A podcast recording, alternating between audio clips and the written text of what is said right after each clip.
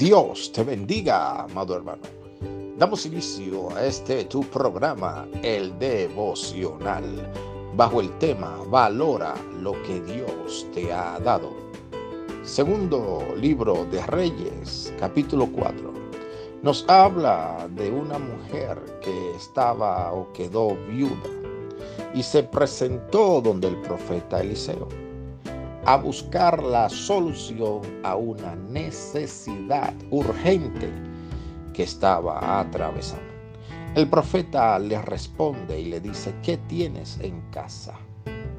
Porque la solución para su problema estaba dentro de su casa, pero ella no lo sabía.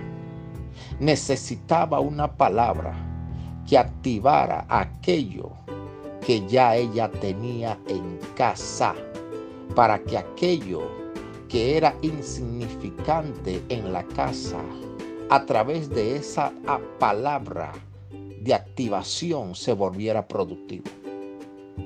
Permíteme decirte que tus hijos son de Cristo. Que lo que tienes en tu casa es de gran valor para Dios aunque hoy lo veas insignificante, aunque hoy lo veas con procesos, desiertos y problemas, ese matrimonio será fructífero para el reino de Dios. Amado hermano, valora las personas de bendición que Dios pone a tu lado. Muchas veces no valoramos lo que Dios nos ha entregado y eso le da autoridad al enemigo para atacarnos. Por ende debemos valorar aquello que Dios ha puesto en nuestras manos y trabajar para que sea multiplicado en el nombre de Jesús. Dios tiene grandes propósitos con tu vida, pero tienes que valorar lo que ya Él te ha entregado.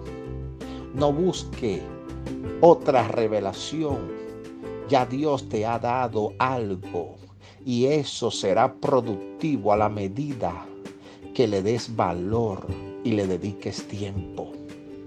Permíteme orar por ti. Padre, en el nombre de Jesús, oro por cada vida que está escuchando este audio.